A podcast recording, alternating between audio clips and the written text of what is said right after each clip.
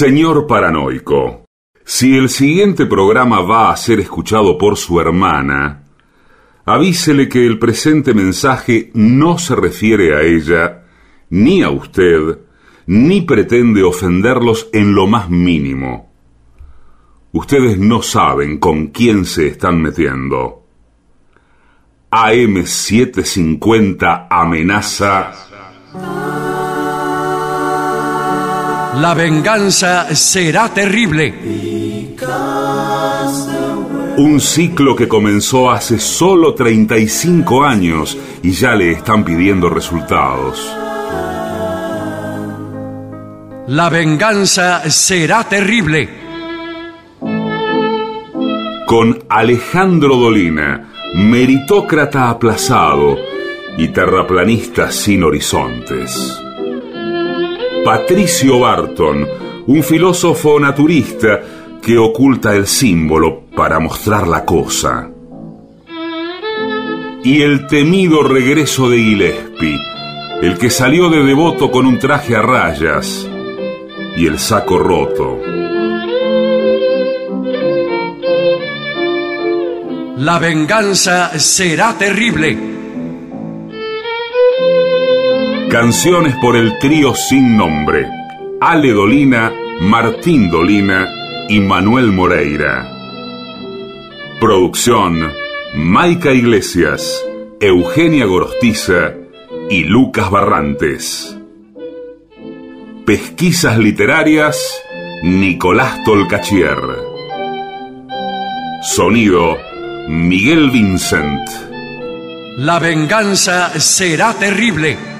Una pléyade de intelectuales, valientes en la provocación, cautos en la controversia y fugitivos en la gresca. Y ya llegan, con la astucia del Tero, gritando en Palermo y poniendo los huevos en la boca, nuestros intérpretes. Buenas noches. Comienza de este modo la venganza será terrible. Se ve una polvareda en el horizonte y es el galopar de los corceles de Patricio Barton y Gillespie. Adelante, queridos amigos.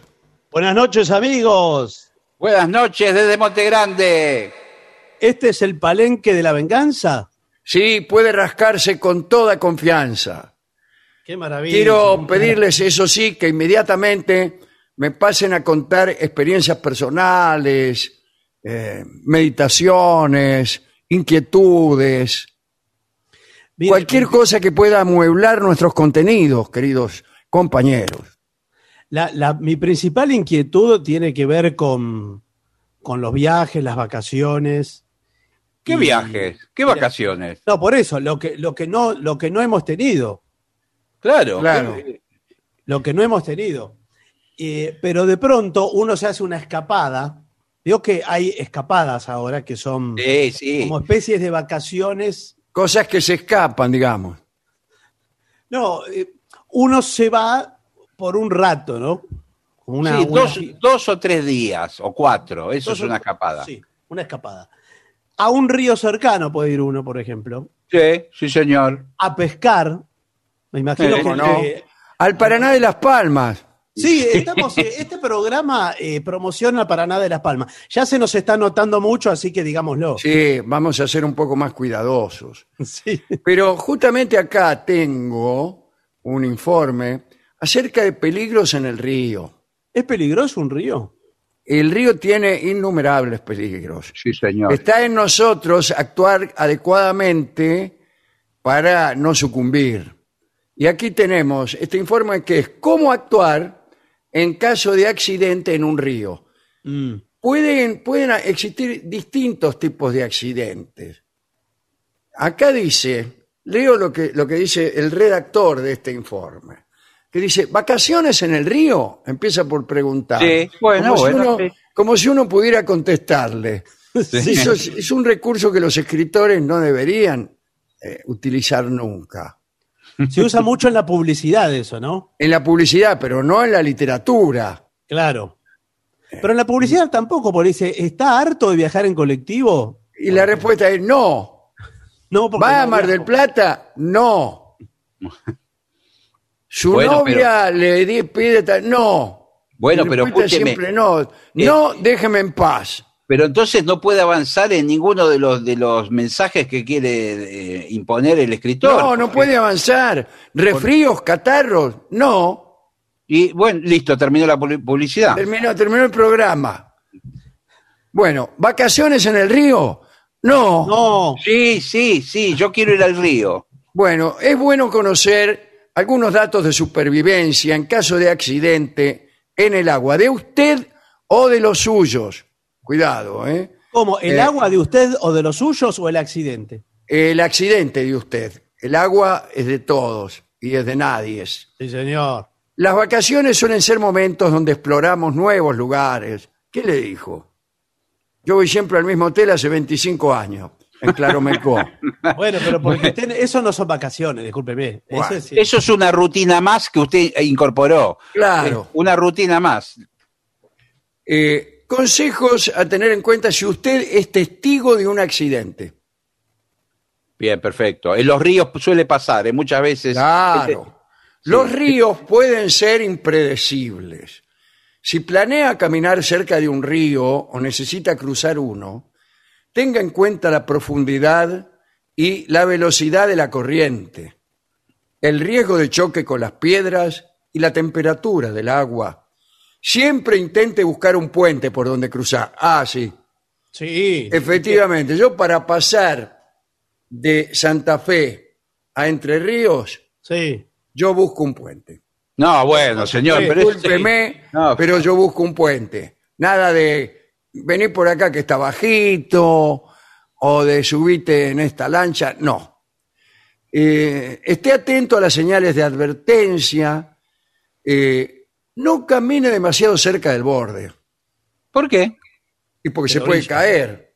Ah, bueno, pero. Tenga cuidado en las curvas del río.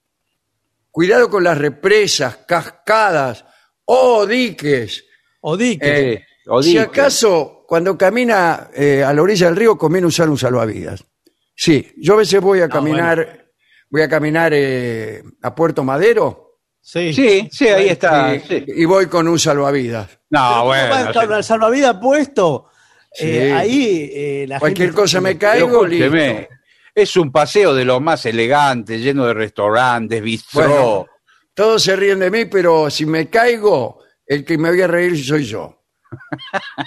Pero ahí no le pasa nada porque el agua ni se mueve ya en Puerto Madero. Si ve a alguien caerse al agua, quédese en tierra firme. Usted no se meta. Y entonces, Mm, Incluso no, bueno. salga corriendo, hágase el gil y váyase para otro lado, como que no lo oye los gritos del tipo. No, Socorro, auxilio, etcétera. Por ahí Usted es un- se va, sigue caminando. Pero es un río en el medio de la nada. Usted fue con un amigo a pescar. Se le cae su amigo y ¿qué hace? Usted se sale a caminar para. para Eh, lado. disimule, va a ser muy difícil. O sea, si usted se queda ahí y lo mira, el tipo se va a dar cuenta que usted sí, que usted lo escuchó. no, pero lo que, lo que pasa es que usted eh, tiene que ir a buscar auxilio. Me imagino que a eso apunta el informe. Acá dice, es más probable que sea de, de ayuda si se queda en la orilla e intenta realizar el rescate que si se tira. Sí, Sí. porque va a estar en la misma que si hay una corriente. Que su amigo, subterránea. claro. A lo- lo- se ahogan los dos. Sígalo si, si su amigo, por ejemplo, ya que quedamos en que era un amigo el que se cayó, Sí. eh, se está moviendo rápidamente corriente abajo, intente seguirlo desde la orilla. Pero Claro. no se puede, tiene que ir a toda velocidad. Ah, Sí. Muy difícil, ¿qué se cree? Además, Claro, la orilla sí. no siempre es una autopista. Claro, es irregular. es irregular, está llena de raíces de árboles, barrancones. Eh, grite y haga señales para pedir ayuda. Sí, eso sí. Sí. Usted, Sí, o sea, pero- lo único que hace usted es gritar doblando los gritos de su amigo. Lo que pasa Ah, que. pero acá está mejor. Dice, arrójele algún elemento. Sí, eso es lo que estaba Una pensando. piedra. No, No. piedras hay un montón ya en el río. No, pero por ejemplo, si usted encuentra una rama de, del largo de, de, mm, a- a- hasta llegar a su amigo, una rama de 20 tres, metros, señor. ¿Dónde voy a sacar? le pide que se, agarre, que se agarre de la Una punta. lenga. O tírele un elemento flotante, como podría ser un bote. Bueno, sí, pero no va a tener un bote a mano ni, ni Pero un quizás salvavidas. salvavidas. Quizás Sí. un salvavidas. O un tronco. Un, tronco, de puede árbol. ser. Agarrate de este tronco, ¿De cuál? de este. Dice, tírele una soga. Bueno, una- tampoco uno lleva una soga. Pero pongamos por caso que usted tenga una soga porque es un tipo eh, muy precavido. Difícil tirarla. Pero eh, la tira, si él la agarra, lo va a arrastrar a usted.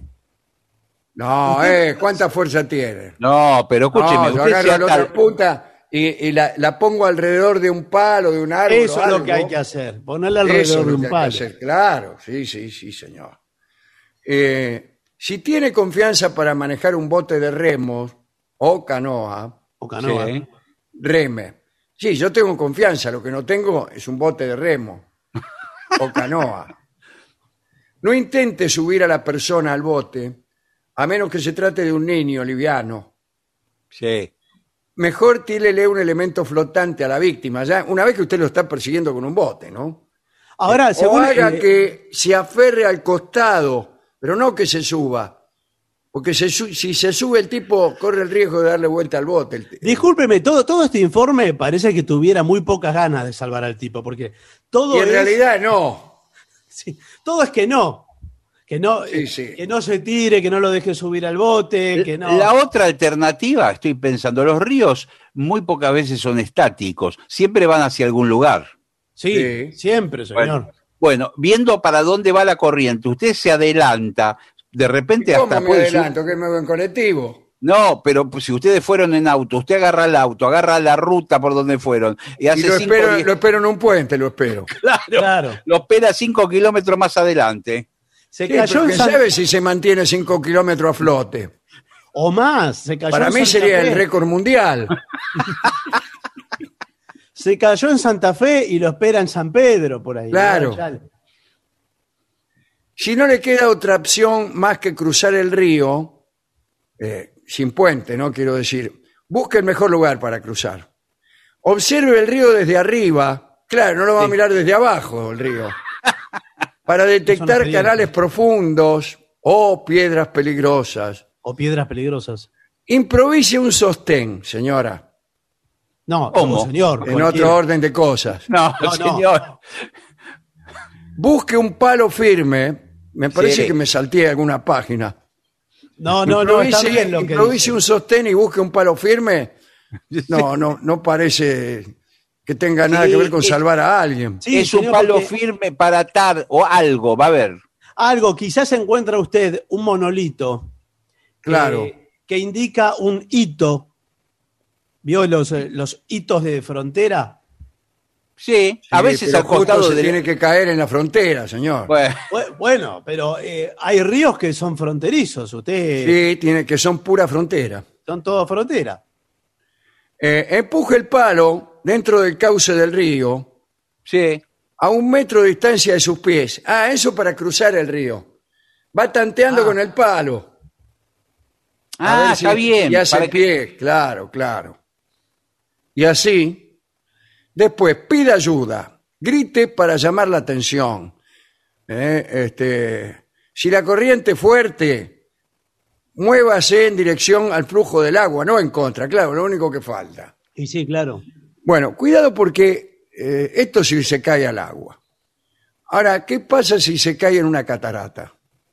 No, Bueno, ya no, directamente eso ya- es Si imposible. usted se cae, pero todavía no es la catarata. No, bueno, pero Usted ¿cómo se no? cae al río y de, ponele 200 metros más adelante, 300 metros, 400, catarata. Claro. No, bueno, igual la corriente ahí ya es fuertísima. La corriente ahí ya es muy fuerte. Sí, Lo es- que hay, que hay que tratar de hacer es agarrarse de alguna roca, de alguna planta acuática, muchas, muchas rocas tienen verdín. sí, eh, Sí. son resbalosas, Y por Y, eso. la- sí, y no las plantas acuáticas casi no tienen raíz, así que no, no, tienen raíces. Pero No si usted se puede acercar un poquito a la orilla, señora, ahí por ahí se agarra de una rama no acuática. Y ahí más o menos la puede sacar. Ahora, si usted ve que ya se va a caer, se va a caer, Sí. mejor vaya calculando la caída. Bueno, pero, uno no escúcheme, sabe que al- cuál es la altura, nada. Hago una pregunta. Si uno Sí. se pone de perfil en el río, De cúbito perfil. de perfil, eh, la corriente sigue y usted queda estático en el mismo lugar. Hacerse finito, ¿no? Claro, Claro. no ofrecer resistencia.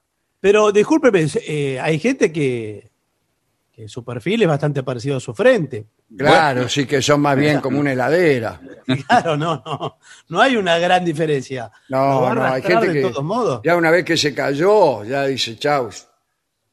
Ahora, Ahora para nada- mí, discúlpeme, Sí. para mí en las cataratas, todos los ríos con cataratas tendrían que tener como un elástico atravesando o unas sogas, De punta a punta, sí. atravesando todo el río de punta a punta, 100 metros antes de la catarata. Y, Y vos se van agarrás, a- te agarras de ahí Claro. y te quedas Una- sostenido. ¿Una red, dice usted, o una No, soga? no. Una red, una soga. Una red no porque se atascan los peces. Todo una soga todo doble, pero no abajo el agua, arriba el agua. Arriba, Arriba. a la altura de los brazos. Claro, usted se agarra de ahí. Y después viene, Bueno. qué sé yo, la prefectura y lo saca. ¿Cuántas personas caen eh, por día a las cataratas del Niágara, por ejemplo? No lo sé porque las cifras de No, Niágara no. no. las tenemos, pero sí podemos decir que es una excursión maravillosa que yo he hecho en las cataratas del Iguazú, ir con una lancha que usted contrata Sí, del lado brasileño. borde de la catarata. Sí, Pero sí. al borde de arriba o al borde de abajo. A los dos, depende de cuál va usted. Al de abajo, abajo. sí, eh, y ahí le cae todo el agua, vio, con, con toda violencia. ¿eh? Del lado no se ve brasileño. nada. La No, del catarata lado de arriba no se ve. Parece el borde de una pelopincho. Sí, eh, usted ve el final, que termina Claro. ahí. Y el abismo. No, yo ahí no voy, ahí no voy. Después, cuidado, cómo no caerse de lancha, ya que usted va a contratar una lancha. ¿Cómo no caerse de la lancha? Lo primero es no ponerse muy en el borde y no se siente arriba de, de- de la borda, ¿De la quién? borda, de la gorda. Ah, eh, no la generalmente en la lancha hay que sentarse atrás, en la parte de lo que sería el baúl de la lancha, la parte de atrás. Ahí es Pero en el medio, señor, que para, lejos del agua. Bueno, claro, sí, sí, pero no, no en la punta, atrás. nada de andar, eh, hay algunos que meten la mano en el agua Sí, pa- Y sí, sí, sí. ahí para mojársela. Cuidado, señor. Ahí te, primero te puedes caer, te puedes lastimar, te puede morder un pescado. Sí, ¿qué le vamos sí, a sí. dar un pez, señor? ¿Qué Sí, una señor. piraña? En, en la zona del litoral hay, hay pirañas y hay palometas que tienen dientes. Sí, hablando de palometas. Sí. Dice, las pirañas, oh, ¿Vio? palometas. Palometa. ¿Vio? ¿Vio que hay? Sí. Eh, perciben la sangre. Por eso, cuando una de ellas muerde a alguien, es muy probable que las otras se acerquen por envidia para atacar a otros. Por eso los guardavidas, que no sé dónde los vieron, eh, cuando se anotician de un caso, le piden a todos los bañistas que se retiren del agua. Por favor, les tenemos que pedir que se retiren del agua. Los integrantes del laboratorio de ictiología del INALI, ¿qué tal? ¿Cómo le va? Sí, el INADI, lo conozco. Sí. Precisaron INADI. que son muchas las especies que existen, pero las más comunes en nuestra zona son la espilopleura, conocida como piraña palometa. Sí, señor. Discúlpeme, ¿no? Sí. Palometa brava o palometa brillante.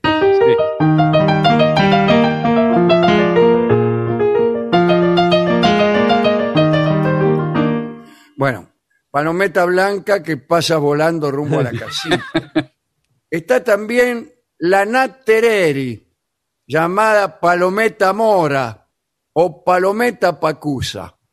A Uy, ver, doctor, analíceme esta, pano- esta palometa. Esta es Sí. la palometa, esta es la morada para mí. Para mí es la pacusa, ¿eh? che, pacusa, oí.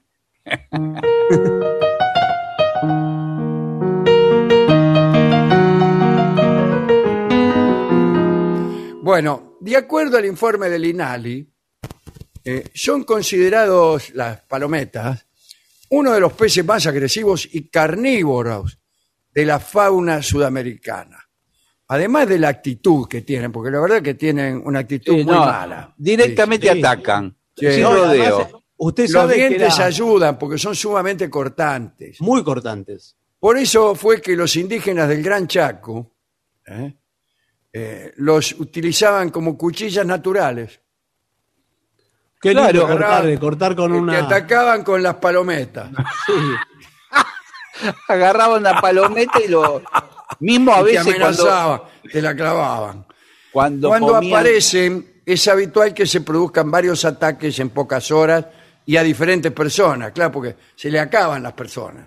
No, y además tiene mucha ingesta. Una, una palometa se puede comer eh, tres bifes de chorizo en, en una ingesta. ¿eh? Claro. Si bien no son pocos los conocedores ¿eh? que indicaron que la única forma de evitar un ataque es no meterse al agua. Ah, ah, ah. Bueno, señor, así yo también. bien, muy, muy inteligente eso, ¿eh? muy útil. Claro, Sí, y se hace el mi- piola. eh, es el mismo sistema que se usa para evitar el ataque del tiburón. Sí. Pues sí. Pero se hace el piola desde la orilla y las palometas Claro. miran desde el agua. Existen algunos antecedentes que muestran los intentos por prevenirlos. Eh, en algunas áreas, bueno, clausuraron los balnearios, que también es más o menos de la- del mismo orden de recurso, ¿no?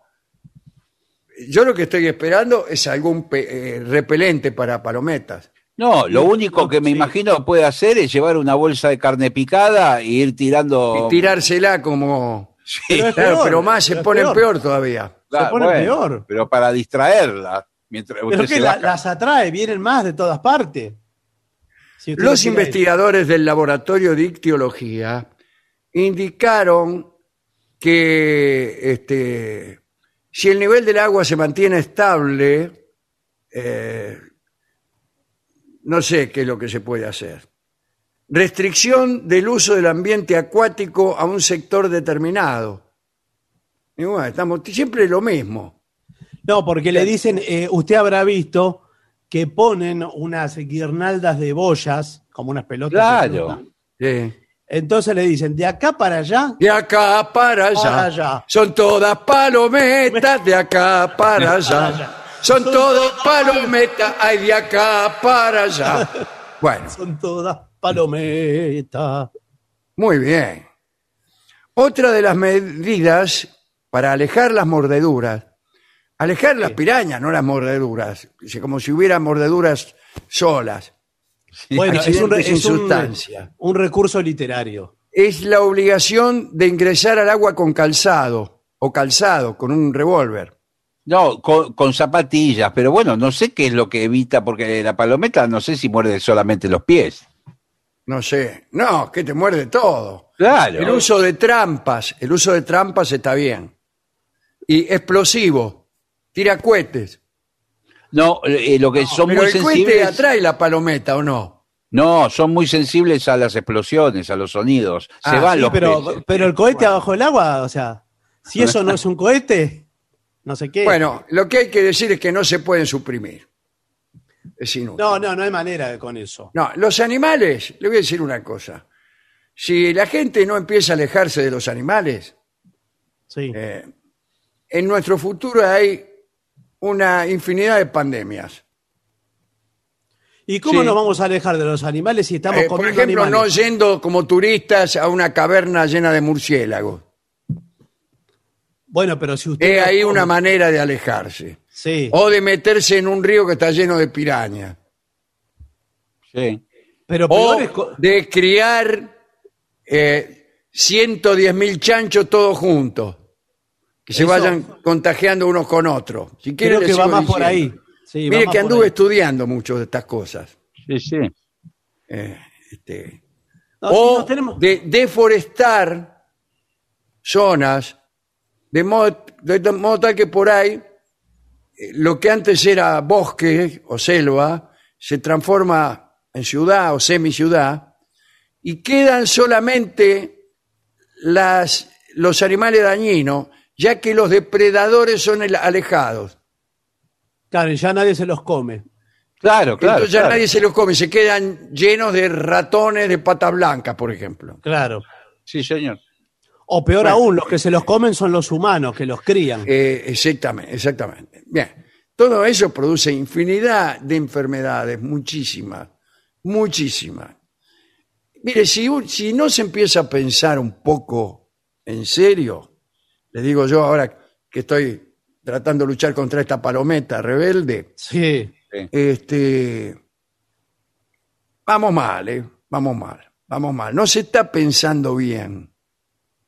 No, no, no, No. quiero, no quiero opinar, son momentos eh, difíciles, políticos, eh, que se, se aprovechan circunstancias para eh, llevar agua a este o aquel molino, pero si no se piensa bien, es difícil la cosa, es muy difícil, es muy difícil. Tiene, tiene que, que ver acerca de qué estamos hablando, no hay que mezclar conversaciones. Si usted tiene una pandemia con un virus que está matando, por ejemplo, millones de personas, no tiene nada que decir un pediatra. Viene un pediatra y dice que al niño le hace mal no ir al colegio. Claro que le hace mal no ir al colegio. Claro que le hace mal no ir al colegio.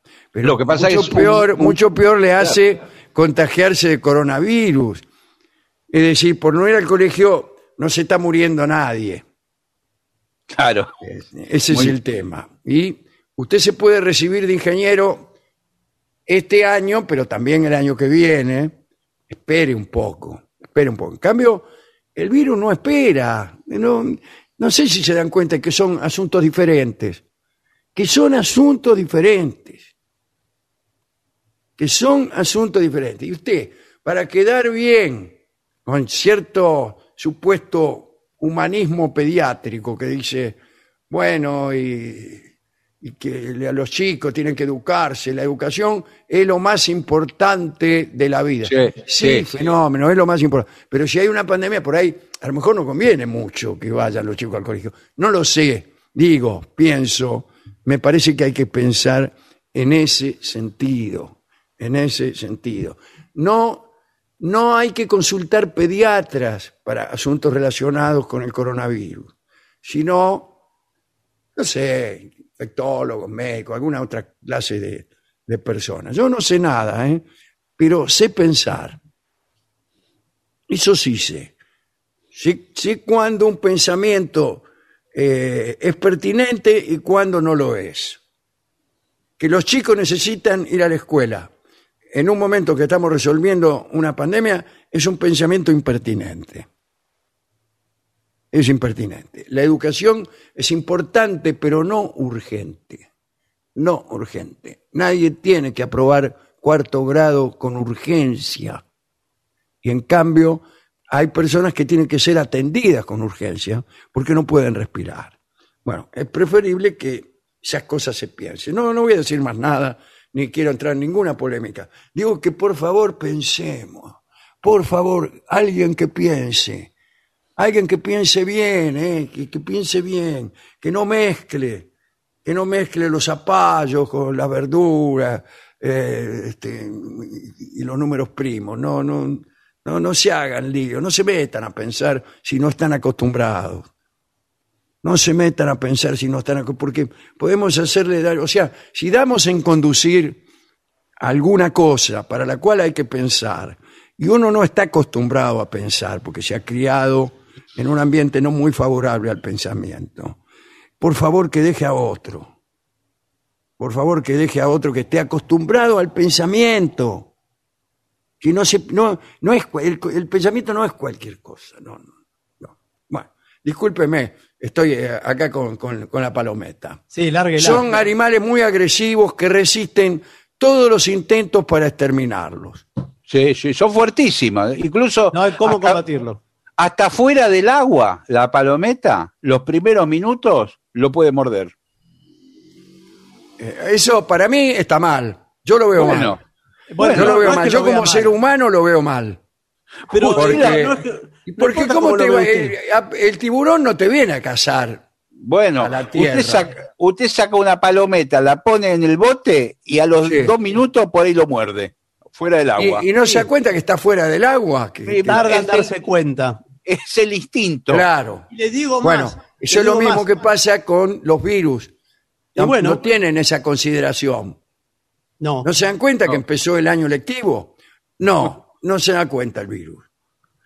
Bueno, Bien. usted anda molestando a la palometa, por ejemplo, y si la saca muchas veces y obtiene esa reacción, la palometa se adapta como especie y va a terminar siendo terrestre. Y nos va a comer en la tierra, o sea, lo va a correr por la orilla. Ahora no nos importa porque nosotros no estamos dentro del agua. Pero imagine, im- imagínese, En tres, que- cuatro meses. claro, que la palometa se acostumbra a la tierra y vos estás esperando el colectivo, te agarran cinco o seis palometas y Sí. te recontramuerden. No, bueno. Una, una jauría de Pero palometas. escúcheme, pero- Sí. Pero Ahí ¿cómo se quiero ver. desplazan? ¿No? ¿Cómo se desplazan con esas aletitas? Usted, Bueno, usted eh, siga diciéndolo así, que la evolución de las especies. ¿Leyó el libro de Darwin que salió? Sí, sí, el origen, el origen de las especias. Bueno, Sí. Cuando, las especies- cuando estaba cerrado el camino de las especias porque había guerra con los turcos y entonces Colón tuvo que salir a descubrir América. no, Eso. Estas, son, estas son las especies que se adaptan Ah, al a lo que necesiten para sobrevivir. ¿eh? sí señor. Si en Bueno, la tierra le salen pata. eh, continuamos adelante. Otros accidentes. En los ríos son, suele haber eh, lo que se llama remolinos. Sí, señor. Sí, a veces es porque hay un tronco, un árbol abajo o algo que Sí, hace... no se sabe bien por qué es. Bueno, claro. Son corrientes circulares que tienen un... te chupan. Disculpame que te lo diga así. Sí, Te eso, chupan. eso, eso no, es, no es que hay eh, monstruos eh, subacuáticos. En También podría llegar a ser eso. Vio que hay dragones, dicen cosas raras. eh. Bueno, No, señor, el- son fenómenos ahí relacionados con, eh, con las corrientes, las diferencias de profundidad, etcétera. Y bueno, yo conozco un amigo que se lo chupó un remolino. bueno, es dificilísimo. Es muy difícil de sacarlo. No lo ¿Cómo sacás? ¿eh? No, no, se va para adentro. Eh, si nosotros tiramos, tiramos, tiramos, al final ya se estaba haciendo tarde, nos teníamos que volver. Bueno, Sí, no bueno, pero- Y, no y le dijimos, mirá, mirá, Raúl, eh, le dijimos, discúlpame, eh, pero ¿Cómo? No, no, no, ¿cómo? podemos, no nos podemos quedar toda la noche aquí. Bueno, ¿Cómo hasta sí, sacarlo? emergencia. Se tiene que quedar hasta sacarlo. Y no, y, si, si no, lo no podíamos. A lo sumo lo podíamos mantener ahí. Bueno, se quedan toda la noche a mantenerlo hasta que Llamen alguien a, los- a aparezca. los bomberos, a los rescatistas. Bueno, al final salió solo, lo dejamos nosotros. Y después volvió al día siguiente y se ofendió, ¿eh? Y bueno, más vale. ¿qué Se parece? ofendió. Me dejaron abandonado a mi suerte en medio de un remolino. Y sí, Así que esas cosas están muy mal. Lo mismo cuidado los, eh, también, cuidado también en los ríos urbanos con objetos sumergidos. Sí, Mm. es que a veces hasta autos hay abajo de los ríos. Sí, bueno, y, y lo pueden pisar. No, autos que se caen adentro del río o los Sí, tiran. muchísimos. ¿Cuántos autos se caen más o menos por año al río? No, no se cae mucho, pero. Para quizás- mí sí, para mí sí. No, no es para mí. Eso le, hay, hay Para mí lo ocultan. ¿Para qué lo van a ocultar? Bueno, para, para no, no sentar plaza de malos gobernantes. O no es solamente que se caen los autos, sino muchas veces el río se desborda, Claro. pasa por un pueblo, se lleva autos. Se a lleva la todos los autos. Claro. y una vez que no hay más autos, se va.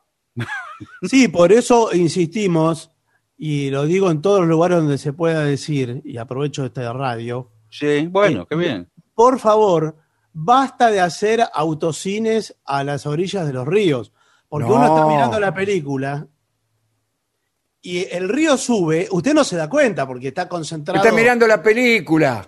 Claro, Claro, Por ahí- Por ahí justo la película es de ríos. claro, sí. Escúcheme, usted. Ahí ah, levanta tiene- a todo el autocine, a todos los autos. Pero- Eh, claro. levanta todo. Cuando usted quiere salir corriendo, ya, ya está bajo el agua. porque es agua que por ahí viene de un deshielo a, a máxima velocidad Sí. una tormenta. Hoy en día eh, los polos se deshielan en menos que un gallo canta. Bueno, sí, pero lo- los ríos no vienen de los polos. Ah, menos mal, ¿no? En una palabra. Bueno, no, no es menos mal, señor. Los ríos, por ahí, si vienen de la cordillera, eh, ahí tiene que tener cuidado. Por ejemplo, usted se sienta en un autocine eh, al borde del río Atuel, que es rápido, ¿vio? Y justo le agarra, le agarra el deshielo de golpe. Agarra Claro. el hielo, Viene el agua con todo. Ah, está mirando una película cualquiera y metió la mano para agarrar un poco de pochoclo y se lo llevó el torrente. Sí.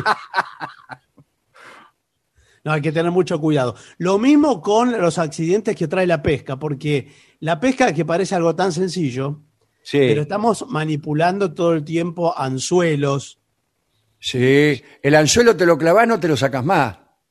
No, señor, yo no sé si lo conté aquí, que una vez, una vez de chico me clavé un anzuelo de, de lado.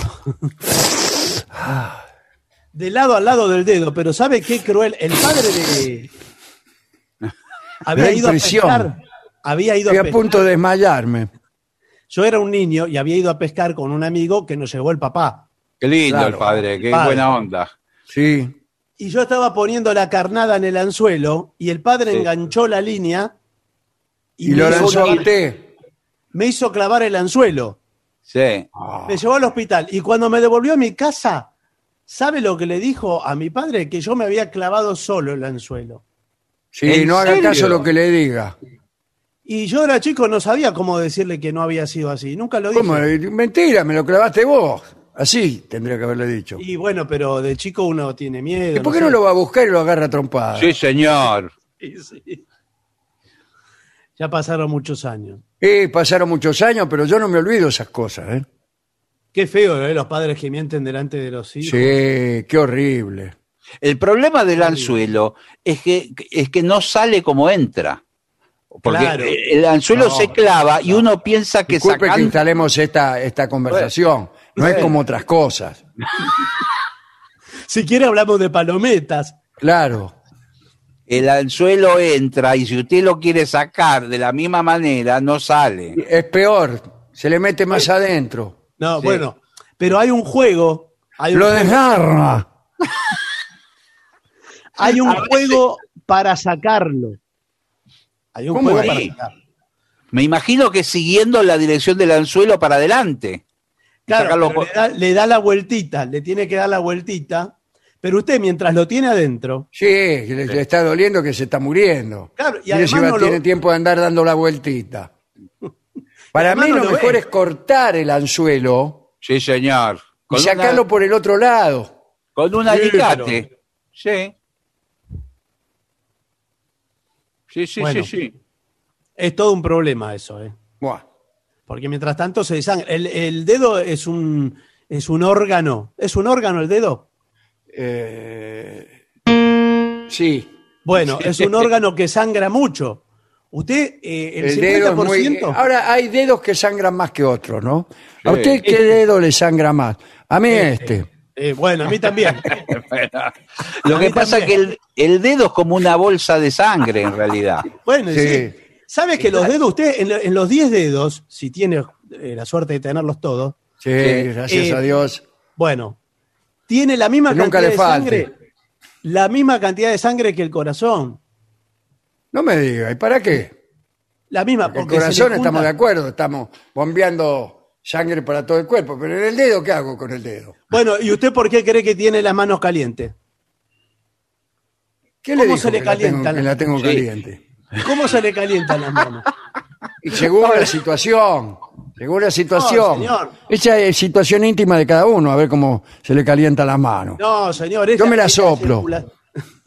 Es la circulación, todo. Ahora, ¿sabe una cosa? Lo, lo mágico y milagroso es como esa sangre circula, porque en realidad tendría que ir acumulándose en los dedos, porque termina ahí el cuerpo. No tendría que pega la volver. vuelta. Pega la vuelta Claro. en la uña, pega la vuelta. Bueno. No sé si pega la vuelta o se queda ahí, digamos. No, porque rebota y, y vuelve, hay una cosa así. Eh, pero hay como una especie, ¿no es cierto?, de corriente y contracorriente en el dedo. Pero todo Por vio eso que son el- coloraditos los dedos. Sí, Claro. son coloraditos. Claro. Y si usted se lo pone a contraluz, vio que los ve más rojos. Con una linterna. Yo muchas veces me meto una linterna Sí. y se ve todo colorado. Bueno, ¿qué le parece si consultamos a nuestros oyentes? Bueno, mejor. A ver, eh, hay mensajes que han llegado a través de nuestro Facebook, que es La Venganza Radio, y del WhatsApp de los oyentes, que es 6585-5580. Recuerden, si están en el exterior, 54911 de prefijo.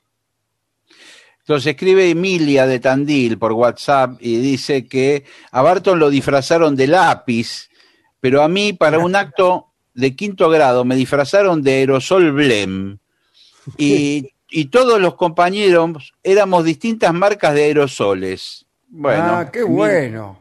Porque Eh, sería un acto eh, ecológico contra los aerosoles, me imagino algo así. Sí, sí. Yo estoy también en contra del aerosol. Y bueno, sí. Vengadores, soy Silvia de la Plata. Quiero que saluden a mi compañero de ruta que cumple años y al sordo pedirle el tema La Cantina. Me parece que Oscar Caragencián cantaba La Cantina. La Cantina llora siempre que te evoca cuando toca piano a piano su acordeón en italiano, la cantina,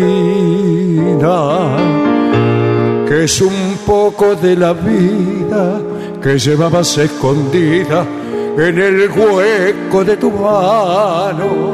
Está bueno, ¿eh? qué lindo, sí.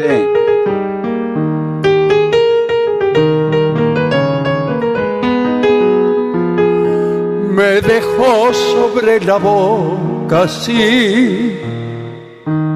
Me dejó sobre la boca tu salado gusto amar. Muy Lindo la lindo. cantina, lindo la cantina. ¿Qué más? Eh, Aquí Cristina de la Plata dice, Gillespie, tengo 67 años y viví hasta mis 18 en Monte Grande. Qué hermosos eran los corsos de mi infancia por la avenida Alem. Abrazo a los tres. Bueno, Sí, a la, como decíamos el otro día, la calle principal, Alem, en Monte Grande. mira vos. Mira, aquí Rubén Miranda eh, cuenta una forma de descubrir un programa de radio eh, desde Colombia. Mire de qué modo descubrió La Venganza Será Terrible en Colombia. ¿Sabe de qué forma? A través de Lelutier. Porque mirando videos de Lelutier, vio que Dolina aparecía como invitado o algo así, cantando la samba Añoralgias. Al revés. Claro, fueron, ellos al Fueron programa. los que estaban invitados al programa que tenía yo, sí, sí. Y a partir de ahí que le gustó, descubrió el programa. Pero mira, este. cuánto, me- cuánto me alegro de que se haya conectado con, Mire. por esa casualidad, ¿no? Acá Y tengo una que- gacetilla de nuestro Bernardo Borkenstein, ¿eh? que inaugura su taller, no inaugura, existe su taller de pensamiento complejo. ¿eh? Hablando de pensamiento, Sí. hablando de gente que sabe pensar. Aquí está Bernardo Borkenstein, ¿eh? ¿Por qué no se anotan ahí? Y entonces este, ganamos. Comienza el primero de marzo esto, ¿eh? Al igual que el año pasado, se ofrece una valiosa instancia de aprendizaje e intercambio. Estoy buscando más datos aquí. El taller se dedica al desarrollo de la capacidad de pensar desde la complejidad, utilizando Bueno. la filosofía como herramienta para entender al mundo. Aquí está, hay módulos temáticos. Uno, la filosofía como búsqueda del conocimiento. Panorama, concepto de complejidad. Dos, el conocimiento, análisis del caso que tiene. Eh, forma de validación del conocimiento. Bueno, cuatro, los grandes valores de la filosofía, verdad, el bien, la virtud. El problema de la verdad en Internet, disonancias, sesgos, casos famosos de crítica racional. Bueno, fantástico esto, ¿eh? ¿Y, y cómo hacer? Acá le doy un WhatsApp, un WhatsApp. Sí. Eh, no, le doy el, el, eh, ¿Un mail? sí, el WhatsApp, es 093 Sí. 973-703. Y también le doy el, el, ¿cómo se llama? La contraseña, que es Borki arroba Montevideo. Borki es eh, Borky, Borki. Borki, arroba montevideo.com.uy. Lo repito, Borki con K e Y. Arroba montevideo.com.uy. Este es el taller de pensamiento de Bernardo Borkenstein. ¿Qué más? Buenas y santas, dice Roberto Escalada, de, de- justamente de Remedios de Escalada. Para el sordo, a ver si puede tocar Madame Yvonne, ¿eh? Eh, qué lindo es también. Bueno, Vamos a Celibón.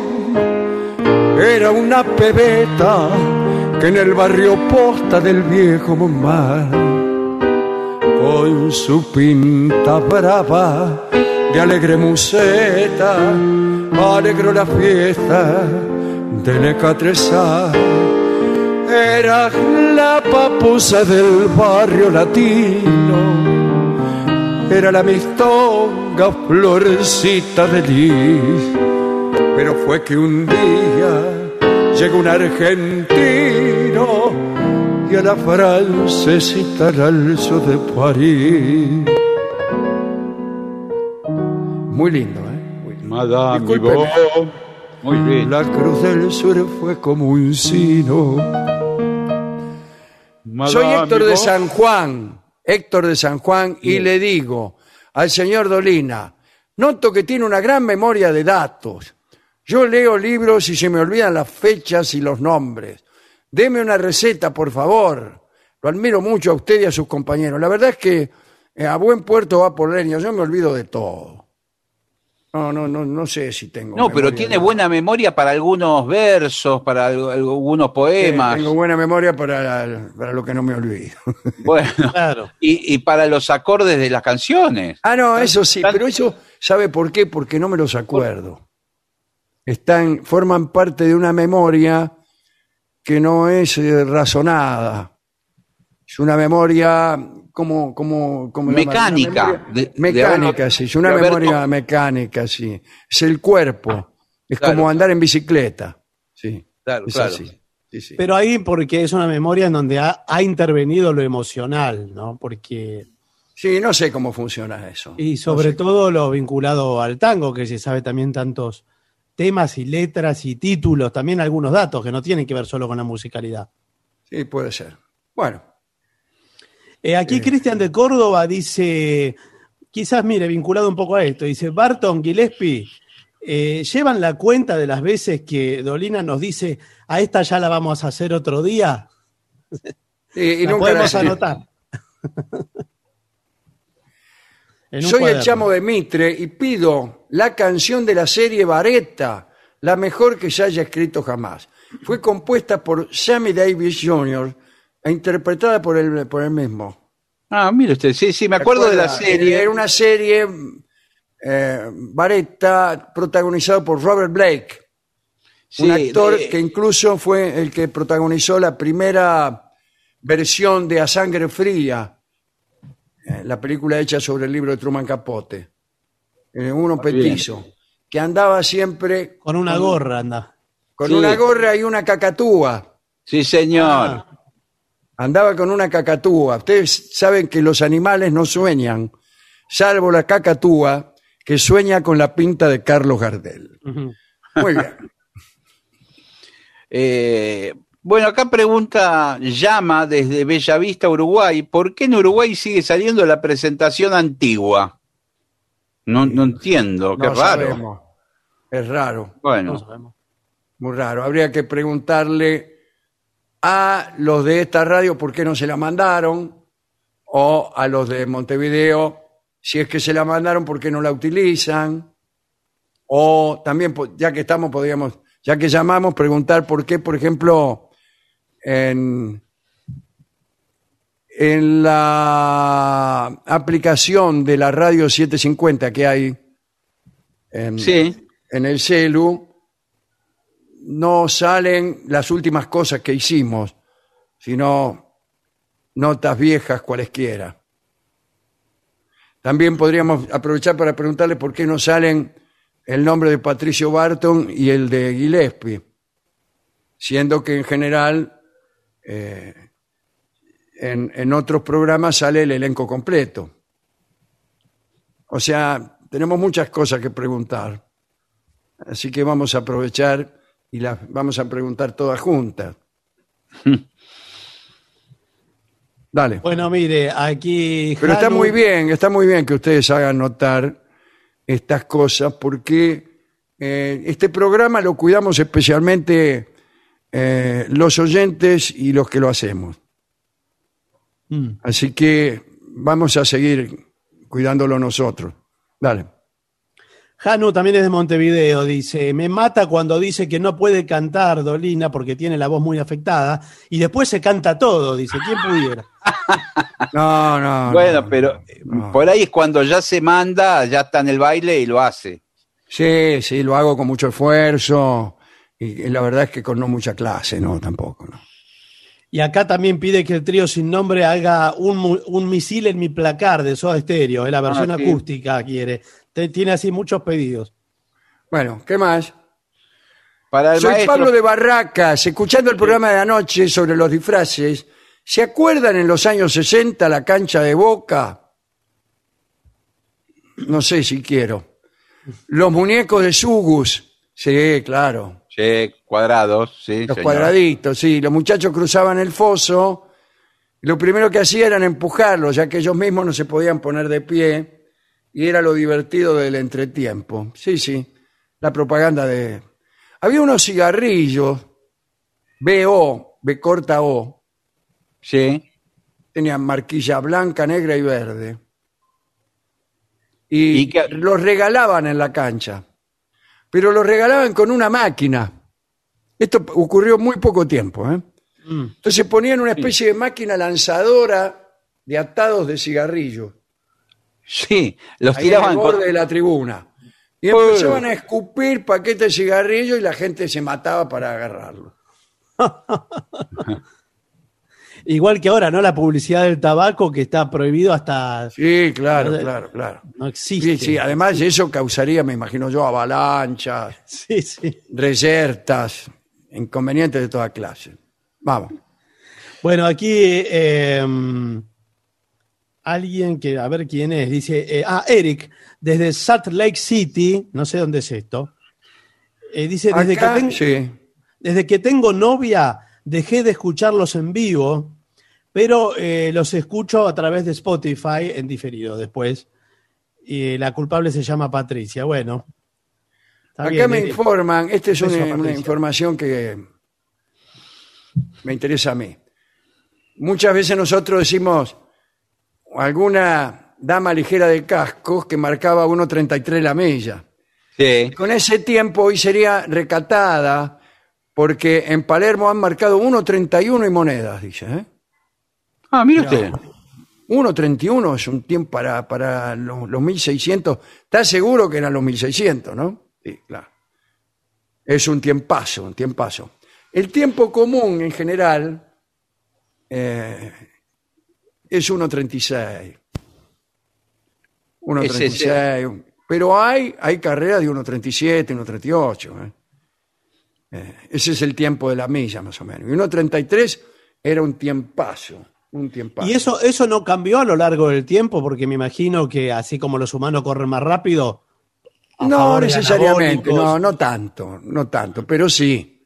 Eh, puede que cambien también las pistas, ¿eh? Claro. Claro, Las, pistas, son... O sea, no, no, no en todas las pistas se marca al mismo tiempo. Claro. En la pista de, de pasto por ahí se marca otro tiempo. Esto estoy hablando de pista de arena, tiene que ver también cómo sea el día y cómo esté la pista, como de qué arena sea, y podremos que son más rápidos que otros. Claro.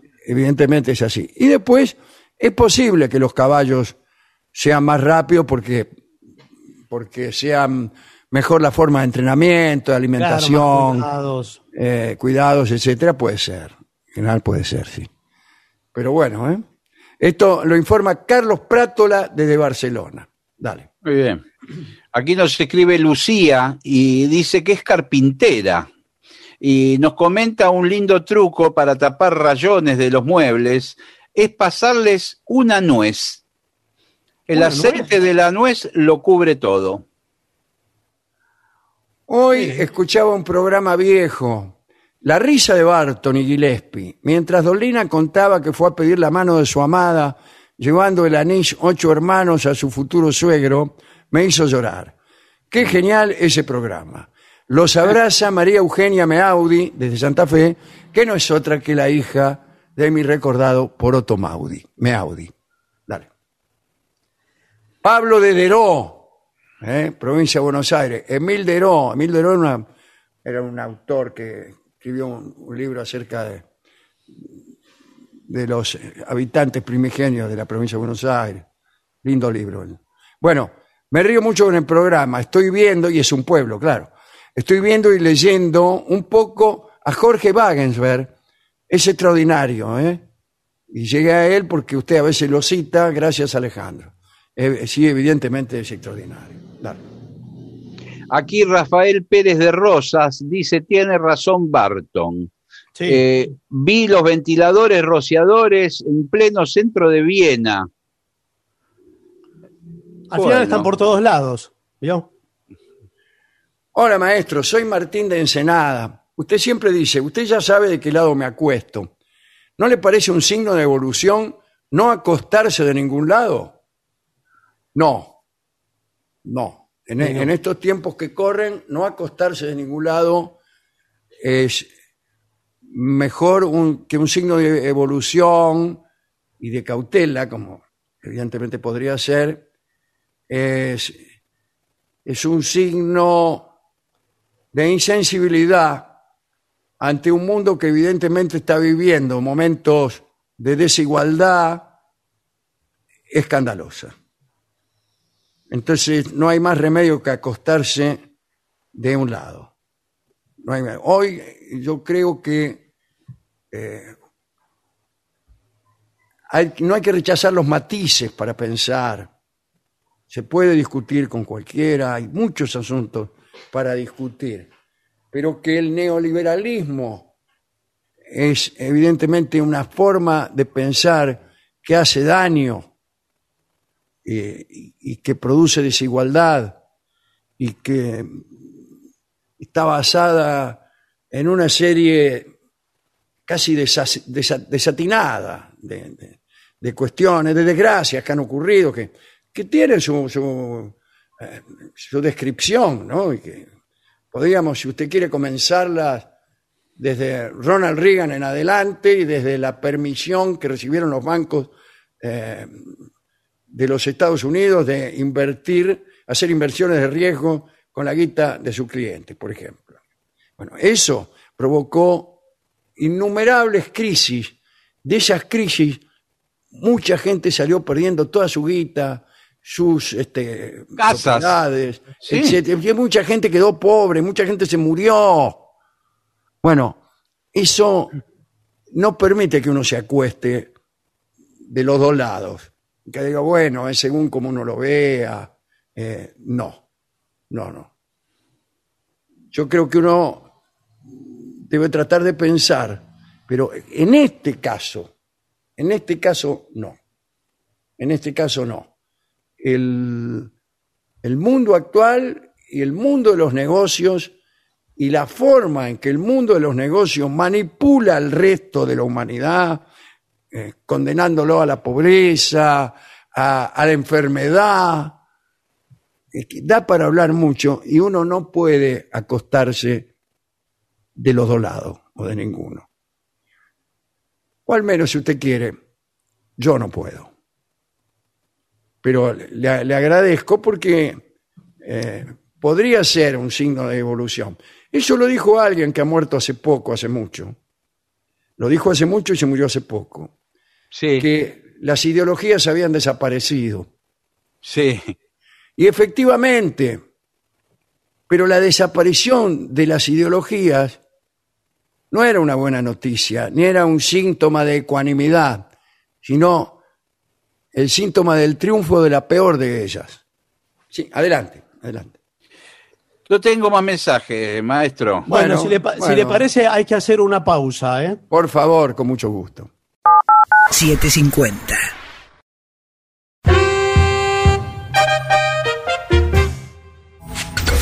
Lo mejor de la 750 ahora también en Spotify. La 750 en versión podcast. Para que la escuches cuando quieras. 750. Lo mejor de la 750 en Spotify. Dale play. Pagar los sueldos de tu empresa con Credicop es más cómodo y es mejor. Lo podés hacer por Credicop móvil desde tu celular o por banca internet empresa en tu computadora. Lo podés hacer las 24 horas, los 365 días del año, desde tu casa o tu empresa y hasta podés programar la fecha de pago. Además accedes a beneficios para tus empleados, ahorro y cuotas con nuestras tarjetas, puntos Credicop y mucho más. Elegí Credicop, elegí comodidad, elegí seguridad, elegí beneficios. Banco Credicop Cooperativo, la banca solidaria. Cartera comercial. Más información en www.bancocredico.com. 750.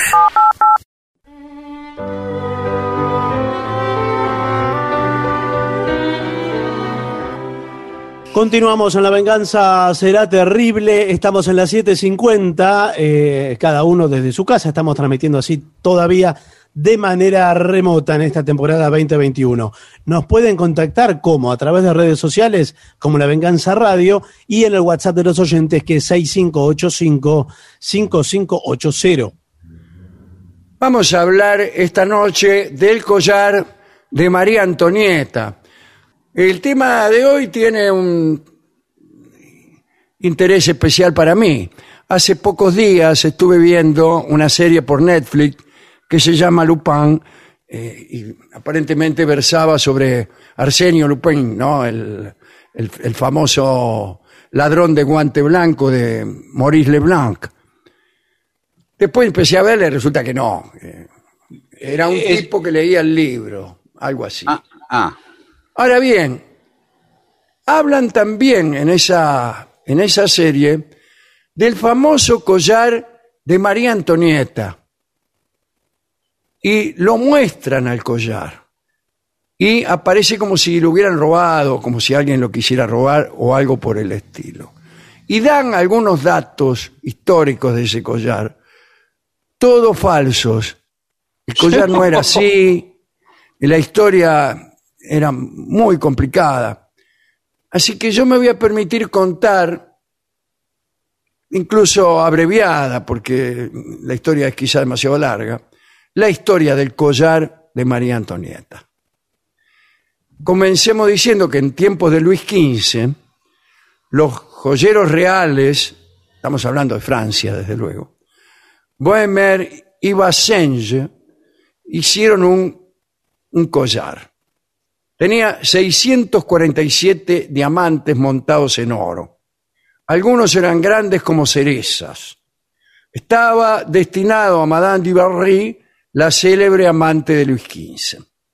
Pero Luis XV se murió. Se murió antes de que se realizara la venta. Al cabo de un tiempo, los joyeros pensaron en María Antonieta, la mujer de Luis XVI, que era famosa por su frivolidad y por su tendencia al despilfarro. Parecía la cliente ideal, parecía.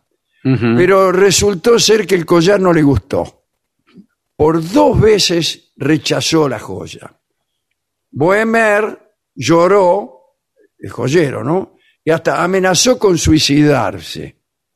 Y la reina le aconsejó vender los diamantes por separado, pero aquello significaba una pérdida.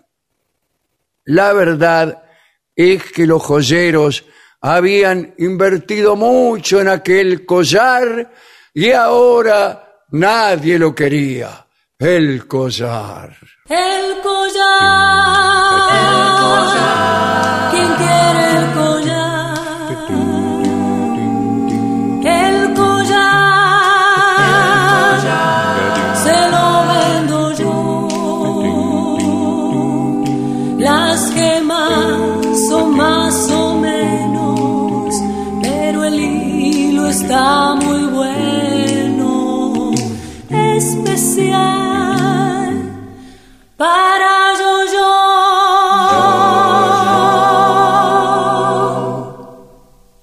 Vamos a otro personaje de esta historia. El cardenal Louis de Rohan había sido embajador en Viena. Allí había conocido a María Teresa de Austria, que era la mamá de María Antonieta. Y la vieja lo odiaba. Y lo odiaba porque Louis de Rohan era un libertino y andaba con muchísimas mujeres, señor. Bueno, por favor. Se lo digo confidencialmente. Al fin, la vieja María Teresa consiguió que su hija lo hiciera destituir como embajador. Rohan obtuvo, sin embargo, un cargo de mediana jerarquía en la corte. Pero igual, María Antonieta, la mujer de, de Luis XVI, lo despreciaba. Y en ocho años de vida cortesana, nunca le dirigió la palabra. Rohan era un hombre de alto linaje y en realidad estaba desesperado por lograr la aprobación de la reina. Otro personaje, Jean de Valois, era una aventurera que junto con su amante, el conde de la Motte, vivía engañando a los giles. Esta chica, intuyendo que Rohan podía ser una presa fácil, se hizo invitar al castillo, donde el cardenal organizaba unos regios bailongos. Allí conoció gente de la corte, lo conoció a Cagliostro también, y Cagliostro le contó que Rohan estaba desesperado por vencer el desagrado de la reina.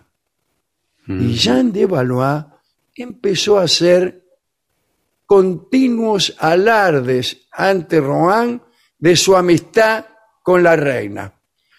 Cada vez que estaba conversando con Rohan decía, sí, porque mi amiga la reina me dijo el otro día esto y el otro. Y Rohan se lo creyó. Y un día le pidió ayuda. La Valois empezó a trabajarlo despacito. Falsificó cartas de la reina. Un día incluso llegó a montar una falsa cita entre Rohan y María Antonieta en los jardines de Venus. Consiguieron una chica parecida a María Antonieta en un prostíbulo, llamada Nicole. Eligieron una noche sin luna, vistieron a la chica de blanco, llevaron a Rohan al jardín y lo engañaron con dos o tres palabras. Unos días después le dijeron a Rohan que la reina quería ayudar con 50 mil francos a una familia. Y Rohan se lo creyó y puso la guita. La Valois y su amante se lo gastaron. Oh, Y entonces aparecieron en escena los joyeros, Bohemer y Bassenger. Los... Ellos también creían que la Valois era amiga de la reina y le hicieron el siguiente pedido. Che, dice, convencela de que compre el collar. Mm, El 29 de diciembre de 1784 le mostraron el collar a Jean de Valois. Y ella dijo, bueno, vamos a ver. Al día siguiente le dijo a Rohan que la reina quería comprar el collar sin que el rey lo supiera ajá. y quería que él la ayudara. O sea, lo tenía que garpar Rohan. Claro, y después se lo recuperaba. Vamos a ver. Rohan acordó comprarlo en cuatro cuotas de un millón seiscientos mil francos. Se preparó un contrato de compra, la Valois se lo llevó, falsificó la firma de la reina y escribió en un documento ahí aprobado. El collar fue enviado a la casa de Luis de Rohan. A los pocos días apareció un muchacho con órdenes de la reina y se llevó el collar. Pero en realidad era un mandadero de Jean y de su amante Lamotte. Qué Le llevaron el collar. Le llevaron el collar y la plata, las dos cosas. Pasó el tiempo. No, la plata no. La Todavía plata no la había- cobraron. Ah, no, la plata era unos pagaré. Ah, bueno. pero Unos también- pagaré. Pasó el tiempo y el cardenal Rohan se extrañaba de que la reina no usara públicamente el collar. Y después llegaron señales de alarma. Un joyero informó a la policía que alguien andaba vendiendo diamantes sueltos, muy baratos, por cuenta de la Mot y la Valois. Mm, Y ahí viene cuando vencen los pagaré. Y el cardenal que andaba en deuda, en deuda no pagó. Bohemer, el joyero, ¿qué hizo? Fue a ver a la reina. El 15 de agosto, que era justo el santo de la reina, Luis de Rohan, como limosnero real, entró a los aposentos de María Antonieta. Fue recibido con la mayor frialdad. De golpe entró el rey y lo encaró. Yo quiero saber todo lo que se refiere al collar que comprasteis en nombre de la reina. Inmediatamente lo arrestaron y lo metieron en la Bastilla. Por fin, la prostituta Nicole, sí. que había reemplazado a la reina, reveló la verdad. Jeanne de Valois fue arrestada, azotada, marcada con la B de voleuse, de, de- de ladrona. El conde de Lamotte alcanzó a huir. Luis de Rohan fue absuelto y aunque la reina nunca le habló, por lo menos pudo seguir enamorando a las mujeres más fáciles del reino de Francia. Esa es la historia del collar, del collar de María Antonieta. Muy buena. Vamos a escuchar, vamos a cantar una canción francesa. Voy a cantar junto a Fernando Marzán y junto a Ruth Ataguile una canción francesa que se llama Je te diré y que más o menos la voy a cantar como En francés la van a cantar. la voy a cantar en francés porque es una canción francesa, pero con mi francés de panadería. Adelante, por favor.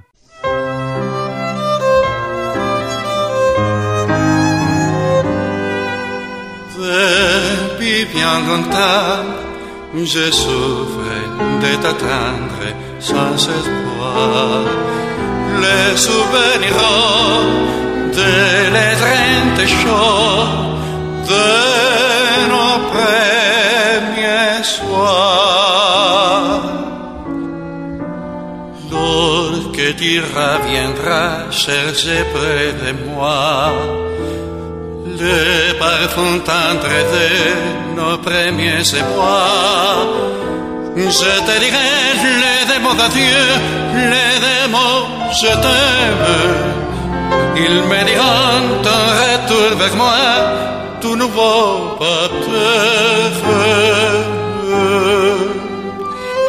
Tu me diras combien ton exil fut triste.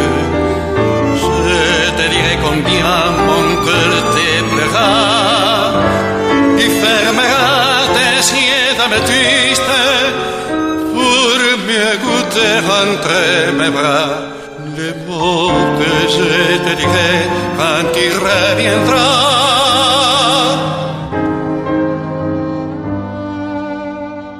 Puis te souviendras, jour triste, traîneur, monotonie. Et nos corps glacés fuiront les passés, et sa pauvre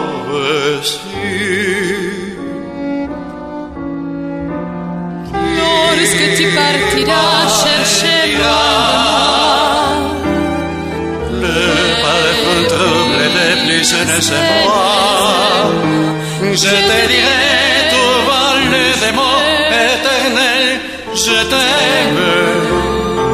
y les han Ortega con man souvenir si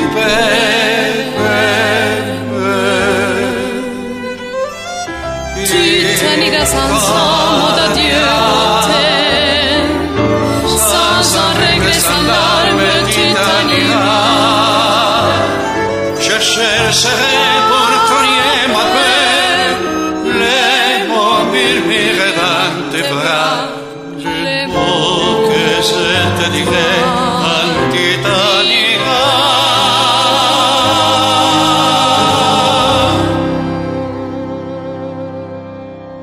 Eran Ruta Taguile y Alejandro Dolina. La venganza será terrible.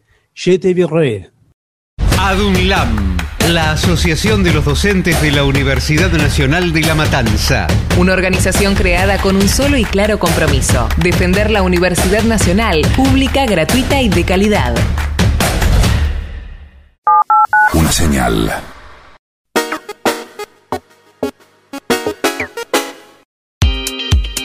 Somos música. Somos pluralidad. Somos diversidad. Somos reflexión. Somos abiertos. Somos cultura. Somos política. Somos mundo. Somos radio. Somos AM750. Una señal. Operar con cheques es cómodo. Ahora puede serlo más todavía. Llegó eCheck Credit Cop, un medio de pago completamente electrónico con el que podés emitir, endosar, depositar y descontar. Como cualquier cheque, pero mejor. Utiliza eCheck Credit Cop estés donde estés, desde Credit Cop móvil o tu banca internet. Además, te permite la emisión masiva en un solo clic y es más económico. Adherite a eCheck Credit Cop y listo, empezá a operar eCheck Credit Cop, más económico, más seguro, más fácil. Consulta beneficios especiales en www.bancocreditcop.coop. Banco Credit Cop Cooperativo. La banca solidaria. Cartera comercial. Más información en www.bancocreditcop.coop. 750.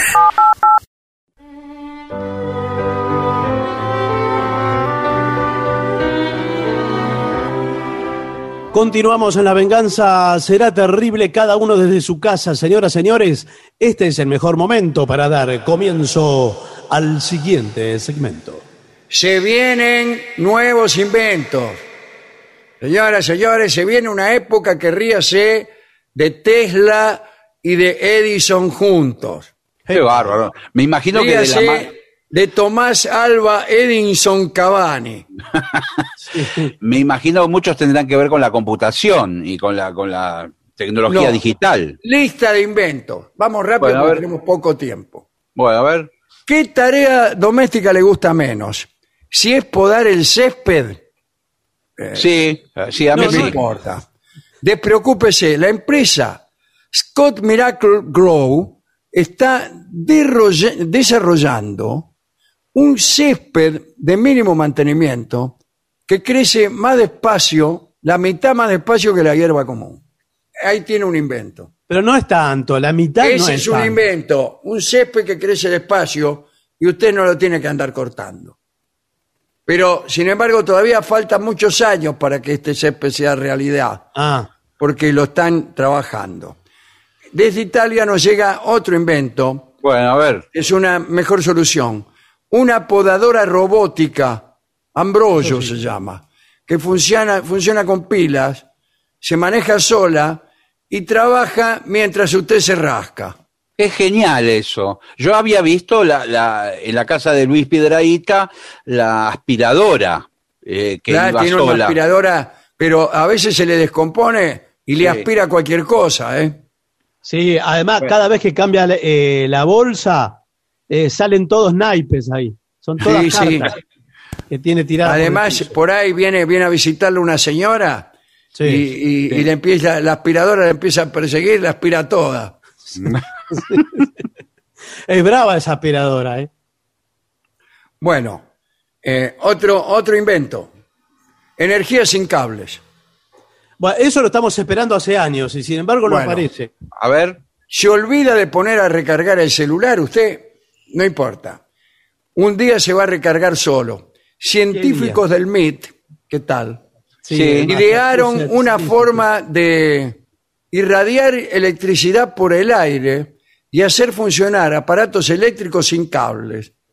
Para generar esta corriente inalámbrica, un transmisor crea un campo electromagnético que se enciende desde un televisor hasta una bombita dentro de un radio de dos metros. Brillante idea. No sí, entiendo. bueno, igual le digo, me da miedo estar en No, una sí. casa donde que está atravesada por, por electricidad, sin que uno se dé cuenta. Te podés Porque- fulminar, por ahí eh, respirás profundo y te Sí, fulminas. te queda. No ponga un ventilador ahí porque le, le lleva toda la electricidad para Claro. otro lado también. Bueno, acá viene lo bueno, ¿eh? superinodoros. Bien, lo que estábamos esperando, amigos, los super inodoros. Y ir al baño es un asunto serio en Japón. Ah, sí, sí. Todo es se serio en Japón. Todo es serio en Japón. Ah, bueno. Hasta ir al baño. Uno no se puede ni reír en, eh, en el inodoro. Eh, aquí han salido a la venta eh, tres inodoros de alta tecnología. Atención. Tres Yo con, distintos. con uno me arreglo, disculpen. Ya, con uno Por solo. ejemplo, ahí está el toalé inteligente. Ya que no hay nadie eh, mide la concentración de glucosa en la orina. más. Señor. Ahí nomás, sobre el pucho. Sí. Lo único que me falta es que me ande midiendo el inodoro. Mire, cada Sí, vez sí. que, voy ¿Que me baño, ande qué? Que me ande ¿Eh? midiendo el inodoro. Dice, envía el dato a su computadora por una red doméstica. Sí. Ese es el primero de los tres inodoros, que le mide no la me gusta. Me- glucosa. me- medio buchón ese. Sí, ese. no me gusta. y, le- y y se le puede enterar manda, cualquiera. Claro, le manda. y eh, viene su novia y le espía a ver cuán- cómo anda de, de la glucosa. Usted viene de comerse un flan con dulce de leche y uno no Claro. es dueño de, ni de eso. Hay otro que es el Rapom, que es un modelo portátil con control remoto que selia los desechos. ¿Cómo que los sella? Los Así, sellas. Como en el correo. Sí. Eh, Sí. En bolsas y los deja dentro de un recipiente. Claro, perfecto. Y chao, Eh, lo- te se olvida. sí, los No, desechos bueno. los envuelve en nylon y a su vez los va poniendo en, un- en una caja Pero, o algo. ¿y Donde no molesten, claro. ¿Y usted qué hace con todo embolsado ahí después? Y no sé qué harán en el Japón, pero me imagino que tendrá que ver con con el sembrado de, No de legumbres. Claro. No sé con qué. Ahora Son también como me preocupa. fertilizantes. ¿Qué dice? Me No sé, eso preocupa no que- dice acá, ¿eh? Me preocupa que Pero usted bueno. señaló que eso funciona con control remoto. Sí. Y eh, la limpieza de ese control remoto, Sí. no quisiera estar eh, en esas manos. Bueno, el tercer inodoro es a la 1, se llama. A la 1, a la 2, a la 3. No, señor. y lo tiramos. Sí, sí. A las cuatro. Hecho de vidrio resistente. Resistente a las manchas, dice. de vidrio. de de vidrio, ¿eh? De vidrio, pero no me gusta un inodoro de No, vidrio. no, porque aparte usted, por ejemplo, si está conversando con alguien en el baño, ¿Con quién va a estar conversando en Eh, el la baño? ¿Quién va? Usted usted es peor que... Sentado. bueno, la persona que está con usted ve todo lo que usted hizo. Bueno, ¿Pero quién va a estar eh, con usted? en el bueno, ¿Por qué va a estar con usted? No hay ninguna razón. Contiene un detergente que ayuda al sifón espiral. ¿Qué tal? Sí. ¿Cómo le va? A limpiar el aprato y ahorra agua. Bueno, estos son los tres super inodoros. ¿Y por qué? Deben costar, ¿y- y por deben qué un, un potosí. ¿Por qué es de vidrio? No tiene ninguna utilidad el vidrio ahí. No, Sí, no, me- para que usted vea. Me parece que es de vidrio para que sea lo más liso posible, que no tenga ningún tipo de porosidad ni nada. Bueno, ¿sabe Toallas analizadoras. Sí. Son unas toallas desinfectantes que se inventaron. Al sumergirse en una solución grasa, cambia de color si Ordinaria. tiene alguna bacteria. Eso es, es decir, útil, ¿eh? que está Eso bueno, es si útil. usted se seca con la toalla, si la toalla cambia de color, usted tiene alguna bacteria. Claro. Pero mire, bacterias, eh, vivimos entre bacterias. Así que Y bacterias bueno, hay por pero eh, acá se, se da cuenta. Hay una bacteria que se llama la Escherichia coli, Sí, señor. Yo la conocida. tuve. Yo la tuve. eh, que si usted la tiene, la tuecita se, se lo alcahuetea. Bueno, dicen que hay un porcentaje del agua potable que uno toma de Escherichia coli. Bueno, hay un sí, porcentaje. pero un ¿qué porcentaje tal? ¿Cuál es su tolerable. nombre? Escherichia coli. Sí. Hay un porcentaje tolerable, pero usted se la agarra, por ejemplo, con los huevos. Sí. Y, Y, se le y ahí- pone, sí, de colores. No, y ahí eh, puede la ser grave toallita, porque- digo. No, señor, le viene la salmonela, toda la historia esa, ¿eh? Sí, sí, Sí, sí. Porque usted no- Bueno. no, la ve. Sifones inteligentes. No sifoneros inteligentes. Sifones. Sí. Un sifón. Eh, Yo siempre pensé que el sifón era algo en decadencia. Sí, yo también. Era algo de mi niñez, recuerdos de Scarinci, de Pedro Adamo, de la Sodería Lourdes, Sí. de Haroldo Maidán, de, de tantos soderos queridos, ¿no? Sin Es embargo, eso. estos, acá dice el Twist and Spout, diseñado por el suizo Nicolas Lemoine, es de una simplicidad brillante. Regardé questo sifone. A ver. En- enrósquelo en una botella de gaseosa de dos litros y al instante tendrá una regadera. Ajá. Sí. Dice, Como flor de gaseosa. claro,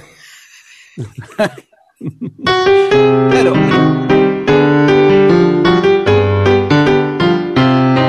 me ha quedado la gaseosa como flor de regadera. Qué lindo eso, ¿eh? me ha lo que quedado no la sé. gaseosa como... En realidad, por ejemplo, usted agarra una botella de pomona.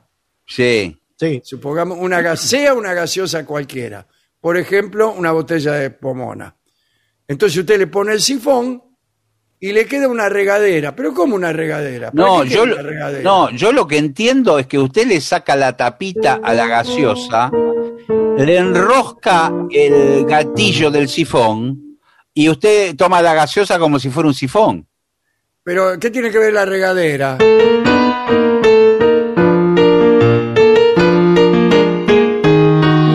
Ha quedado la pomona como flor de regadera. Y dice, el... hay un modelo chico también para uso en la cocina que hace más fácil servir la gaseosa. Claro, es, es sí, es como, un como dice usted. como un la gatillo. regadera es una palabra inadecuada utilizada Sí, ahí. sí. Es un Pero- sifón. Eso Ahora- es más viejo que la injusticia. Sí, no me parece un gran invento además. No, no, pero sí no. había. Y no, no tuvieron éxito. Aquí unos sifones que venían adentro, en vez de tener soda, tenían refresco. Además dice, eh, hace más fácil servir la gaseosa, como si fuera difícil servir la gaseosa, señor. Sí, claro, que cuidado, ¿eh? ¿qué le va a pasar? Lo que servir será el resto. gaseosa? Si esa es más difícil dificultad. apretar el sifón, que siempre corre el riesgo de que salga muy fuerte y Sí. usted tenga ahí un accidente. Bien. Casa anfibia. Bueno, una casa anfibia tiene cimientos de hormigón huecos que funcionan como el casco de un navío y suben y bajan con la marea. Bueno, un barco. Sí, Sí. es bastante parecido. Lo que sí. podríamos llamar un barco, ¿no? Bueno, eso no, no me interesó. A ver, sigamos adelante. Eh, cardiomonitor personal. Cardíacos del mundo, anímense. Unidos. Monitor personal de telemedicina cardíaca. Mantiene bajo vigilancia el cuore y te registra un electrocardiograma constante Eh, al pero- celular. Todo el tiempo te estás haciendo un Lo que pasa que me parece que uno va a estar muy pendiente del aparato ese todo el Eh, día. yo me llego a comprar señor. eso Claro. y te juro que vivo de desmayo en desmayo. Y porque imagínense, yo, yo ya recibo en el celular el electrocardiograma permanente y el inodoro que me manda la glucosa. Sí, están batiendo recibo. al mismo tiempo Sí. el análisis de glucosa y el, el- el electrocardiograma. Me está sonando no- todo no- el tiempo. Estás mirando con un ojo el, el- el- el electro siempre. Sí. Cualquier cosa que hace. Y, an- y ante cualquier cosa que a usted se le pueda agitar el corazón, cualquier situación, va a estar atento al celular. No, pero mejor todavía es el aparato. El celular, cuando detectan algo anormal, solo llama al hospital más cercano para Oh, que lo bueno. vengan a buscar. Pero, pero Que escúcheme, por ahí por, no ahí, se da cuenta. por ahí está Tocan usted. el ¿no? timbre, ¿quién es? Somos los del Claro. hospital. Adentro que llueve. Extraordinario esto, ¿eh? No se va a morir más nadie. Bueno, continuemos. Eh, estos son los últimos que tenemos. ¿eh? Una mano amiga. A ver, Eh, ¿Qué es esto? Un guante para hacer reanimación cardiopulmonar, pulmonar, inventado Sí, por dos estudiantes de ingeniería de Ontario. Ay, Hilario, qué cara tenés de Ontario. Pero usted no lo va a necesitar eso, porque si ya tiene el celular ese... Que Claro, ¿para qué lo celular. quiero? ¿Para qué Ya lo viene, quiero? viene la ambulancia. Dice, pantalla de niebla. Este es un invento. ¿eh? A ver, a ver. Eh, si usted antes quería invitar a sus amigos a una sesión de cine, Sí. sí, cuando los puedo invitar a ir al cine. Pero bueno, si usted tenía un proyector, Claro, una quería televisión. invitar a sus amigos, bueno, ahora no, no necesita una pantalla, ni una sábana blanca, ni nada. Existe el fog screen, o sea, Sí. la pantalla de niebla. Es Ah, una máquina que vale 79.950 dólares. Es Que crea una pantalla de la nada. Produce un vapor frío Sí. y te hace una cortina de niebla seca y ahí tenés la pantalla por solo escúcheme, 80 mil dólares. Pero por 80 mil dólares invito a todos mis amigos al Me cine. compro durante- los estudios Sí. Paramount. Sí, Señor, en la, en- en la Argentina filma una película con 80 mil Claro, ¿qué está? bueno, eh, ¿qué más? Me parece que no tengo más nada. Búsqueda de pareja en el ciberespacio. No, no me interesa. Libros al vapor. No me interesa. Libros al vapor, el único que falta. ¿Para qué? Nada. Eh, y el último podría ser este.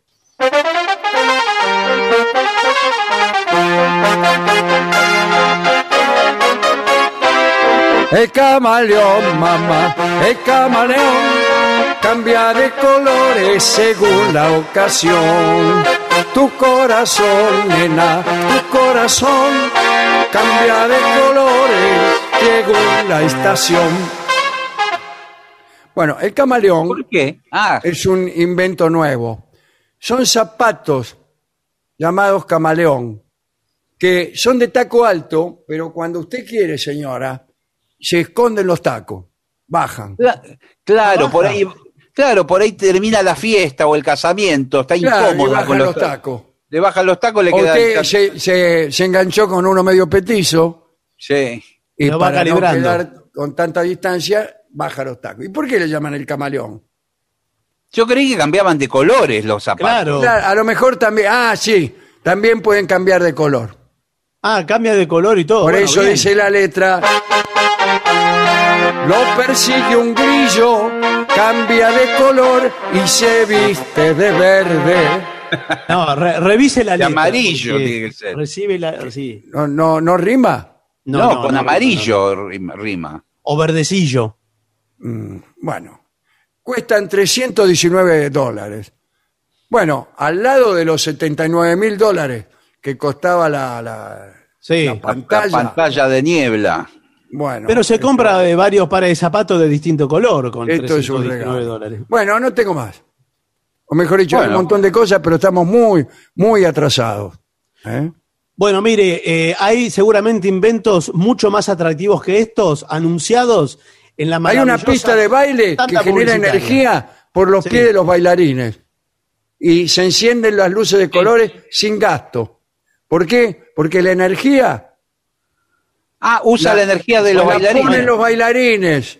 Sí, pero todo vas- laburo, todo laburo Sí, lo tenemos que hacer nosotros. Sí, señor, van al Roxy. Encima que les cobran caro, Claro. la, la- la- la electricidad la agarpan ustedes. Ahí hay que bailar malambo para que haya Sí, buena- señor. Sí, señor. Buena iluminación. Bueno, como vemos, estamos ante una nueva era de los inventos. Y seguramente en la tanda publicitaria habrá mejores productos para conocer. Claro que sí. 750. AM750 Programación 2021. Lunes a viernes. Medianoche. La venganza será terrible. El programa número uno del corazón de todos. Alejandro Dolina con Patricio Barton y Gillespie. Dos de la mañana, aunque es de noche. Pablo Marchetti y el absurdismo al poder. Con Guadalupe Cuevas y Manu Campi. Madrugada 750. Programación 2021. Estamos en la misma frecuencia. 750. Una señal. 750.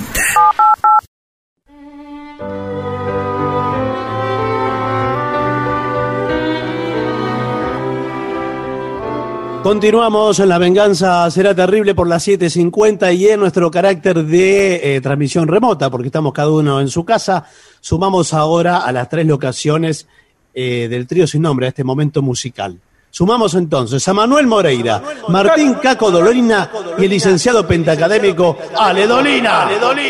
Muy buenas noches. ¿Cómo le va? Le Muy buenas noches. y quiero, quiero el Sí. ¿sabes, qué, ¿sabes lo que me pasó? Lo voy a confesar porque acá compartimos todo con los oyentes. Me mordí la lengua cuando dije el nombre de Caco. Yo le vi la cara. Le vi la cara. raro. Sí, sí, pareció como, como la cinta cuando se traba del cassette. Esto explica, Martín Caco Dolina. Explica el hilo de sangre que le corre ahora. Sí, sí, sí. Bueno, eh, hay pedidos para el trío sin nombre de, de todos los colores. Eh, El aire es de ustedes, por favor. Ah.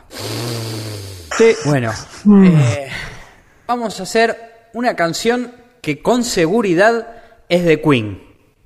Ah, bueno, qué bien. Sí. No sé si conoce esta canción, señor.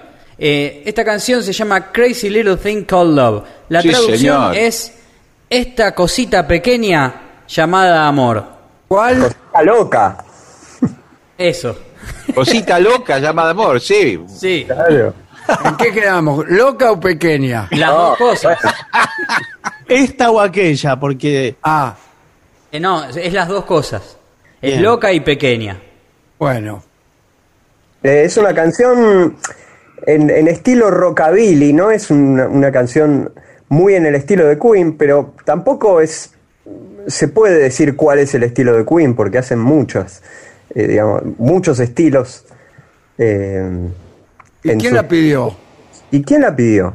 La ¿Quién pidió, la pidió? Tamara. Tamara. Tamara, la Tamara. reina del striptease. No, señor. Tamara es el, el nombre de la reina del striptease. Señor, pero... eh, Yo cuando escucho Tamara, enseguida, ¿qué pienso? Y bueno, sí. Pero debe ser Sí. otra, me parece. ¿eh? Puede ser, sí, sí. Bueno, le mandamos un saludo a, a la tía de un amigo mío llamada Tamara que pidió esta canción. Muy bien. Bueno. La tía de un amigo tuyo es reina del striptease. Qué maravilla. Yo quisiera tener amigos. Mandale, mandale un saludo a esa señora. La escuchamos.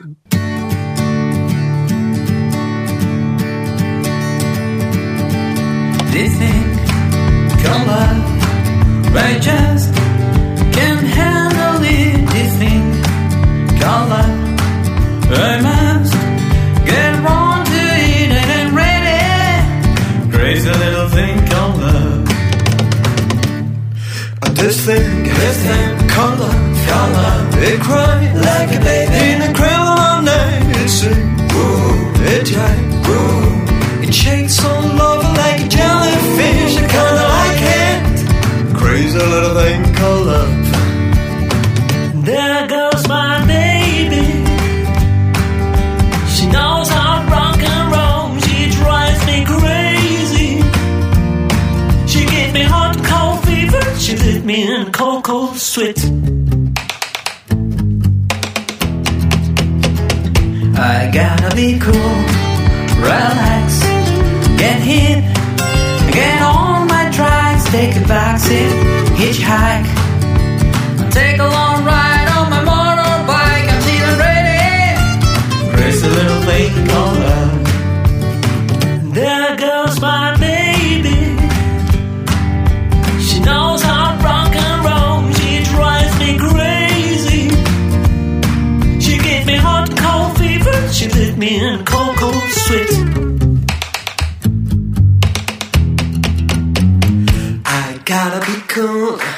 Relax, get hit, and get on my track. Take a backseat, hitchhike, and take a long ride on my motorbike until I'm ready. Ready, ready. A crazy little thing called love. Thing called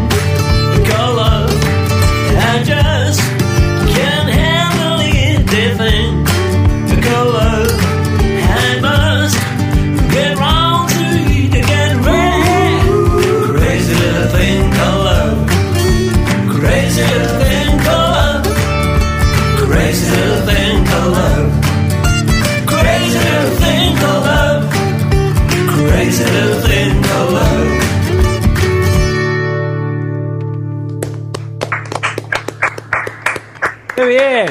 Muy bien. buena.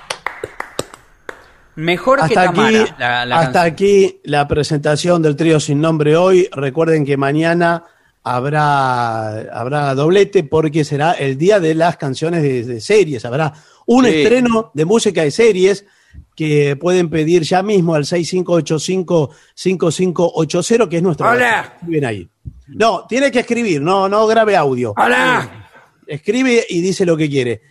Eh, gracias, trío. Te, te los tenemos que despedir porque nos pasamos un poquito hoy. Bueno, Ah, bueno. claro, ¿y quién paga los platos rotos, eh?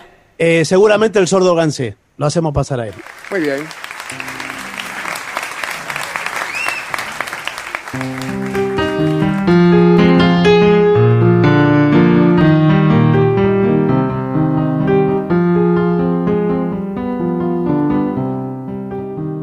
Vidalita, acordate de Artiga y endulzate la boca cuando lo diga a la huella de un siglo que otros borraron, mintiendo los martirios del traicionado. A la huella vieja, Vidalita, que te estoy buscando.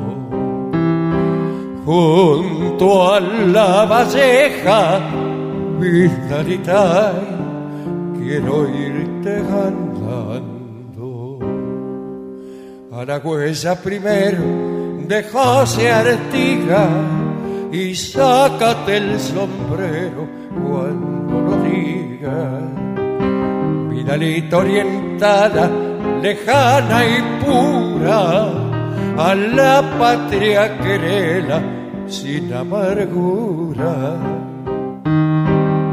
Patria sola y patria, Vidalita, patria sola y muda. Rompe tu silencio, Vidalita, vamos en tu ayuda. En tu ayuda paisano, monte en paguares, defendiendo la patria, los orientales. A la huella carejo de José Artiga y júgate el pellejo cuando lo diga.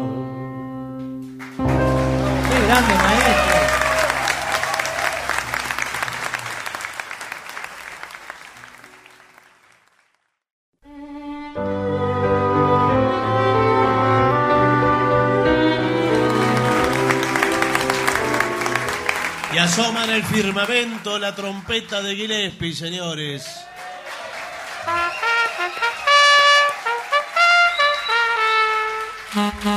Impecable. ¿Qué van a hacer? ¿Qué quieren hacer? Eh, la canción que nos gusta hacer de Stevie Wonder, creo que es un momento adecuado. Se entregaron los Grammys hace unas semanas atrás. Ideal. No estuvo Stevie Wonder, pero lo mereció. Claro. Ok. Un, dos, tres y.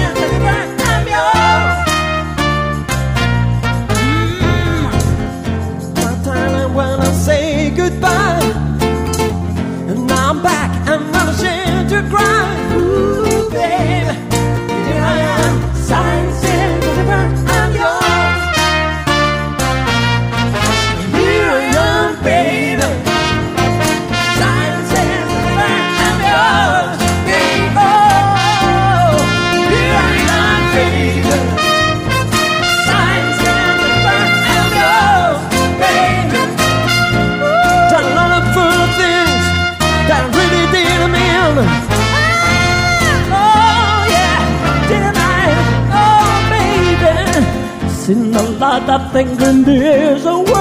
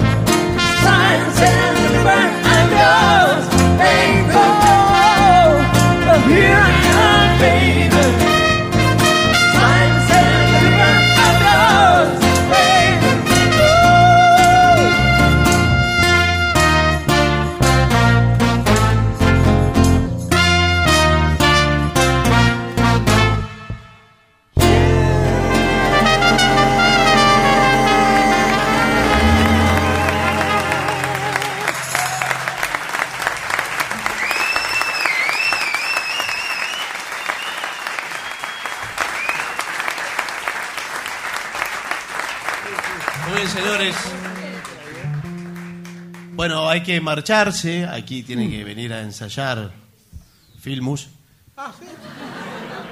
Y hay que desalojar la sala. Sí. Vamos a irnos con Cuando los santos vienen manchando. Uh. Eh, propongo hacerla rápido. Muy rápida. A ver, Yo, ¿cómo si quiere la cuento, nunca la contamos, pero si quiere la cuento. Tengo que pensar. Tengo que pensarme los números. Claro, no. Mejor empiece usted haciendo un ritmo o algo así. Eh,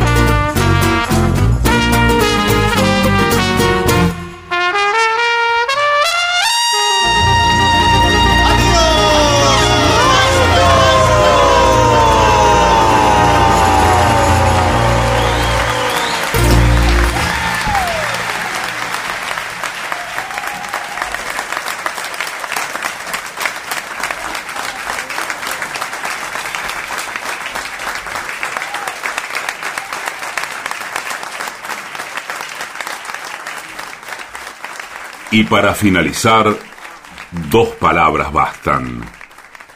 Gracias.